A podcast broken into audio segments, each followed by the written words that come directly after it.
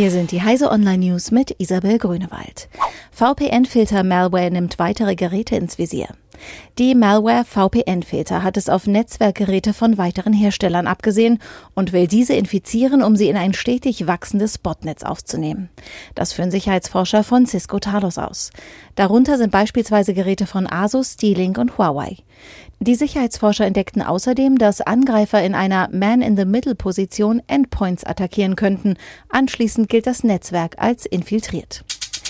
Facebook plant exklusives kostenloses Nachrichtenangebot mit US-Medien.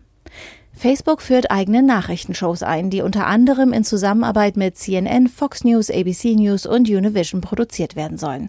Die Sendungen mit exklusivem Material sollen im Spätsommer auf der Video-on-Demand-Plattform Facebook Watch abrufbar sein. Facebook will mit dem neuen Nachrichtenangebot vertrauenswürdige Inhalte liefern, um dadurch Vorwürfen zu begegnen, das soziale Netzwerk würde Falschmeldungen verbreiten. Mehr als ein Drittel deutscher Firmen sind digitale Nachzügler. Mehr als jedes dritte deutsche Unternehmen hat einer Studie zufolge Nachholbedarf in Sachen Digitalisierung. In den USA sei die Umstellung der Geschäftsprozesse weiter vorangeschritten, heißt es in einer Untersuchung der weltweit tätigen US-Unternehmensberatung Boston Consulting Group.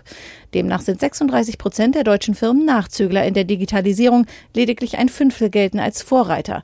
In den Vereinigten Staaten gäbe es mit 25 Prozent mehr Vorreiter und mit 31 Prozent etwas weniger Unternehmen, die hinterherhinken. Apple holt Karten und Musik ins Web.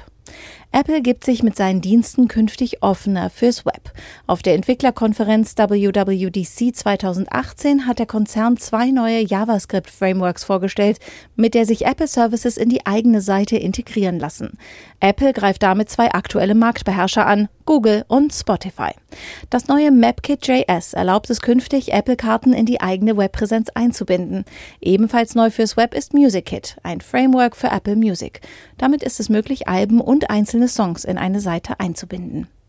Diese und alle weiteren aktuellen Nachrichten finden Sie auf heise.de.